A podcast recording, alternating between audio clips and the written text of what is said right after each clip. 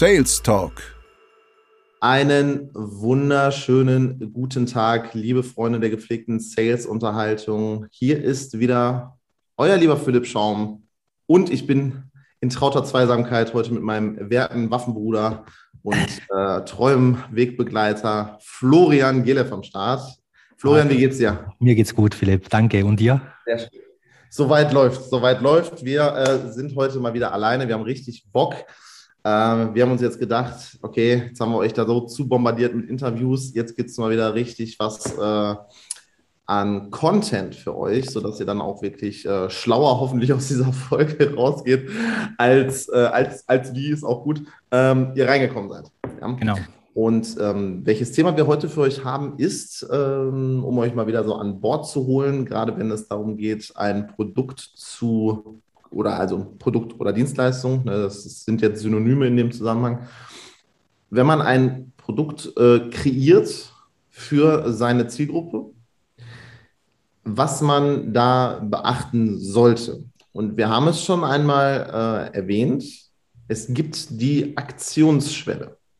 Die Aktionsschwelle muss im Prinzip bekannt sein, von, ähm, also jetzt nicht individuell bekannt sein, sondern das müsst ihr im Hinterkopf behalten, weil wir alle kennen es, äh, der eine kann schneller Entscheidungen treffen als der andere. Und wenn es darum geht, schnelle Entscheidungen zu treffen, dann müsst ihr aber auch verstehen, dass selbst wenn ihr das krasseste Angebot habt und den besten Pitch gemacht habt, etc. pp., dass es trotzdem immer noch den einen oder anderen gibt, der das Ganze eventuell langsamer angehen lassen möchte.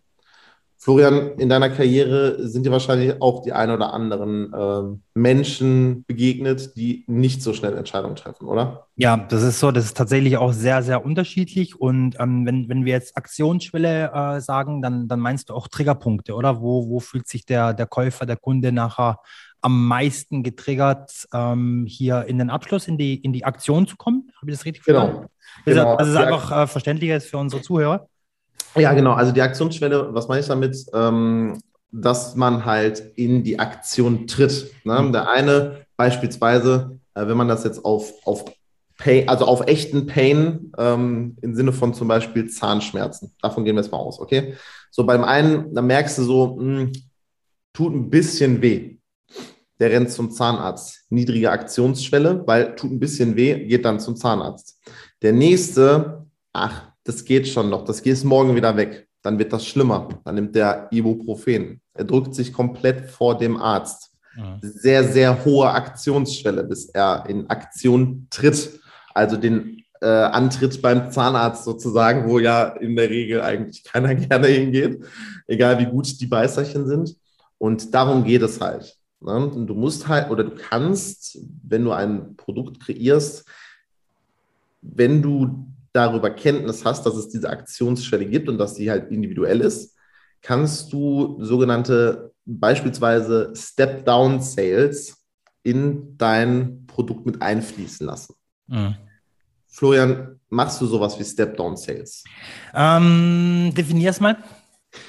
Na, Step-Down Sales zum Beispiel, wir nehmen jetzt, ich bin voll zu rechnen, ja, 10.000 Euro kostet das Produkt mhm.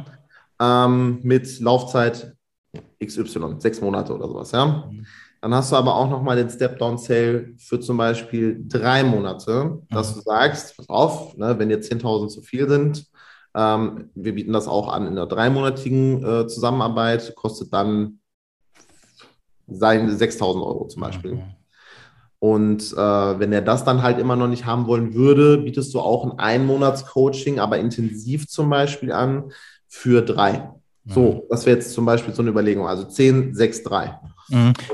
das wäre jetzt halt dann die Frage. Du bist ja, ähm, also du bist ja schon länger im Vertrieb unterwegs als meine Wenigkeit. Dementsprechend halt auch mit viel, viel, viel mehr Menschen in Kontakt gewesen. Äh, deswegen war das mir wichtig, auch zu fragen, ob du das äh, bestätigen kannst, dass ja. es da Leute gibt, die halt schnell on point sind und sagen so, ja, okay, lass machen und mm. das halt auch wirklich umsetzen. Ja. Es gibt halt auch wirklich Leute, die musst du halt wirklich mehr oder weniger bitten, mhm. endlich zu kaufen. So. Ja, genau. Man muss halt ein bisschen die Hintergründe kennen und ähm, ein Step-Down-Sale macht für mich in der Regel am meisten Sinn, wenn, wenn äh, der Hintergrund äh, jetzt nicht sofort zu kaufen ähm, finanzielle Gründe hat. Ne? Äh, selbst wenn ich da jetzt irgendwie 15 Jahre zurück an meine Staubsaugerzeit denke, hatten wir drei Modelle immer mit dabei. Ne? Ein, ein, ein Mini, ein, ein, mittleres und ein Maxi-Modell quasi, also das teuerste irgendwie für 3800 Euro damals. Und ähm, verkauft haben wir in der Regel das mittlere. Und wenn mhm. das nicht funktioniert, dann hat man halt irgendwo ab, versucht, Abstriche zu machen ne? Äh, oder am Kunden eben äh, zu verkaufen, dass das Champoniergerät ja jetzt im Moment weggelassen werden kann ne? und dann nachher eben zusätzlich oder, oder im Nachhinein eben noch dazu gekauft werden kann und so dann eben Step Down gemacht hat aufs kleinere Gerät. Ne? Das hat in der Regel funktioniert und macht aus meiner Perspektive auch Sinn. Man klein anfängt, wenn es mittel oder groß nicht reicht im Moment und dann kontinuierlich aufbaut. Ja, eine andere Möglichkeit, eine Aktionsschwelle zu senken, ist auch, dass man gerade für B2B ist es äh, ja üblich, dass man über die äh, Zahlungsmodalitäten ähm, spricht. Dass man zum Beispiel sagt, so äh, im Bau ist es ja üblich, dass man ähm, 30 Tage Zahlungsziel hat. Mhm. So, und äh, wenn jetzt einer sagt, so ja, ich möchte das jetzt machen, ich habe aber nur Summe X, ja, ähm, kann ich aber auch hingehen und sagen, ja, pass auf, dann machen wir das preislich, ähm, passen wir das so an, dass es halt für dich auch passt.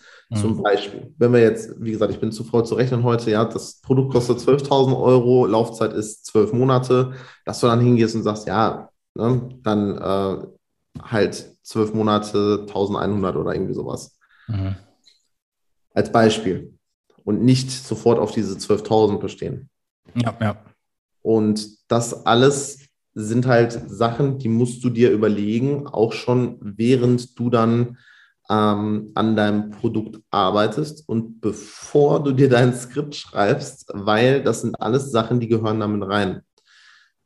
Zwar an gewissen anderen Stellen, da kommen wir dann nochmal gesondert drauf, aber ihr müsst das im Hinterkopf haben. Eine andere Möglichkeit, denn die Action, äh, die Aktionsschwelle äh, runterzusetzen, ist auch eine Art Garantie oder einen speziellen Service mit einzubauen. Wenn einer zum Beispiel total, ich sage jetzt mal, Angst hat, irgendetwas umzusetzen oder alleine umzusetzen, dass du ihm einfach anbietest, so, ey, ich bin die ganze Zeit an deiner Seite, es kann dir nichts passieren.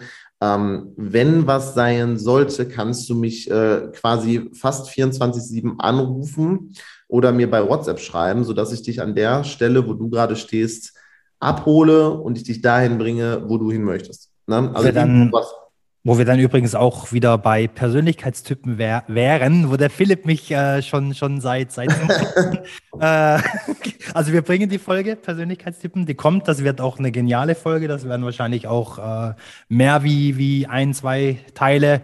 wir, wir äh, machen einfach, wir machen einfach vier, Florian. Lass das genau, ja, stimmt, genau pro Persönlichkeitstyp. Ne? Und das ist dann danach auch wieder sehr, sehr hilfreich, weil äh, jeder Persönlichkeitstyp, ähm, und es stimmt nicht, ne, dass es keine Persönlichkeitstyp, Persönlichkeitstypen gibt. Es stimmt nicht. Das ist ein Gerücht. Ja. Ja. ja wie gesagt, das habe ich, das ich schon mal erzählt. Ne? Also wer sagt, dass es das nicht gibt, der war scheinbar immer nur mit einer Augenklappe oder mit zwei, äh, mit einer dunklen Brille oder sowas auf einer Familienfeier. Mhm. Weil äh, alleine da sieht man ja schon unterschiedliche Charaktere und da hörst du auch raus, äh, wem was besonders wichtig ist, zum Beispiel. Mhm. Aber wie gesagt, da kommen wir dann gesondert ja. drauf. Äh, wir äh, schweifen hier ein kleines bisschen ab. Lange Rede, kurzer Sinn. Wenn ihr ein Produkt designt, dann schaut euch an und seid euch klar, dass jeder Mensch eine andere Aktionsstelle hat. Und je nachdem, wie ihr halt auch präsentiert habt in eurem Pitch, ist es halt so, dass für den einen waren das sehr überzeugende Argumente, für den anderen hat es nicht gereicht. Mhm.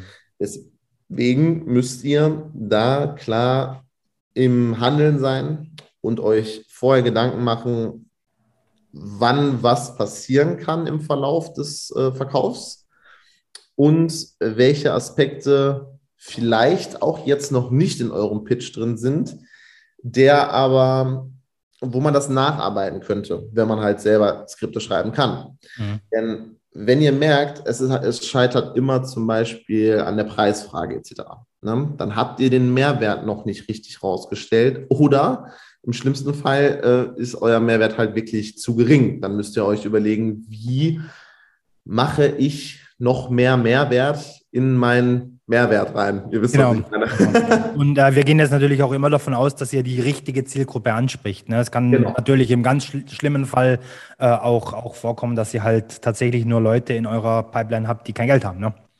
Ja, aber davon gehen wir jetzt nicht aus. Wir gehen immer davon aus, dass ihr die richtige Zielgruppe ansprecht.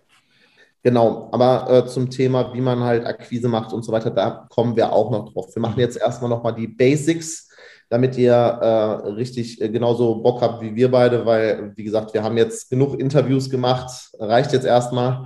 Ähm, wir hoffen, euch hat diese ganze Interviewfolgen haben euch gefallen. Ihr konntet da auch euren Mehrwert rausziehen, aber jetzt gibt es wieder äh, richtig saftigen Sales-Content auf die Sales-Content, Sales-Training, gratis, ja, ja. Ne? konstant genau. am Fließband. Und was wir halt gemerkt haben, ist in den Interviews, dass da tatsächlich teilweise doch noch, ich, ich denke, man darf es ruhig auch so sagen, weil wir haben es ja dann auch äh, im Nachhinein immer mal auch individuell noch mit unseren Teilnehmern angeguckt, mit unseren Interviewgästen, da teilweise schon, schon starke Defizite im Verkauf da sind. Ne? Ja, auf jeden Fall. Also es ist halt wirklich so, dass viele denken, es ist das Marketing, was fehlt. Mhm. Oder ist es das Marketing, wo ich jetzt als erstes Geld reinschießen muss? Das Problem ist, äh, beispielsweise, du hättest jetzt, sagen wir, du hättest eine fünfprozentige Closing-Rate bei 100 äh, Calls oder sowas. Mhm. Ne? So, und jetzt äh, wird im Prinzip die Marketing-Schiene aufgedreht und auf einmal hast du 200 Calls. Dann hast du statistisch gesehen 10 Abschlüsse. So. Mhm, richtig. Das Problem ist dann aber, dass das dann als erfolgreich gilt. Mhm. Ich finde das sagen wir, ausbaufähig. Ja, definitiv. Weil ähm, ziemlich viele Leads verbrannt werden, genau durch so eine Handhabung von den Leads. Soll heißen, jetzt stellt euch einfach mal vor, ihr hättet 100 Gespräche und ihr hättet auf einmal eine 30-prozentige Abschlussrate, sodass ihr im Prinzip 30 Kunden gewinnt. Also, wenn ich jetzt sage Gespräche, dann meine ich, das war vorqualifiziert, ihr habt die vorqualifiziert, die richtige Zielgruppe etc. Also 100 Sales Calls, Verkaufsgespräche, okay? Ähm, und da habt ihr eine 30-prozentige Abschlussquote, heißt, ihr habt 30 äh, neue Party-People gewonnen. So, mhm. ihr dreht jetzt die Marketing-Schiene auf, dann kommt da ja noch mehr rum. Also hast du ein, ein, ein Gap von 25 Prozent, was du schließen kannst, ja. äh, was wirklich, also das ist wirklich realistisch. Ja, muss ich jetzt, das ist nichts mit Overpro Overpromise, Underdeliver oder so, sondern das ist wirklich eine realistische Zahl. Mhm. Und da ist es dann, wie gesagt, so, das sehen die meisten aber nicht. Also geht mal in euch wirklich, und das soll jetzt kein Verkaufspitch sein, subtil oder sowas, ne? Und schaut euch das mal an. Schaut euch, setzt euch hin, schreibt euch eure Zahlen auf, werdet euch klar darüber, dass man halt nicht nur vorne mehr reinschütten kann, um hinten mehr rauszukriegen, sondern dass man auch in gewissen Zwischenschritten eine bessere Qualifizierung, einen besseren äh, Verkaufspitch, der individueller ist zum Beispiel, etc. pp. Das kannst du alles beeinflussen bei derselben Anzahl von Leads und landest bei einer qualitativ besseren äh, Abschlussrate. Ja, definitiv. So, das war ein Statement zum Schluss. Das ist heute eine kurze Folge, weil wir machen jetzt noch ein paar weitere für euch. Wir hoffen, es hat euch gefallen. Ähm, wenn ihr jetzt sagt, so, wir möchten da unbedingt mal äh, professionelles Äuglein drüber schweifen lassen, wie, euer, wie unser Vertrieb geht, dann äh, bucht euch einen Termin beim Florian oder bei mir ähm, und lasst uns auf jeden Fall wissen, wie euch die Folge gefallen hat. Wenn ihr sagt, das war lehrreich, dann teilen, liken, ihr wisst Bescheid. Bleibt gesund, bis nächstes Mal. Euer Philipp und euer Florian. Bis dann. Ciao. Ciao.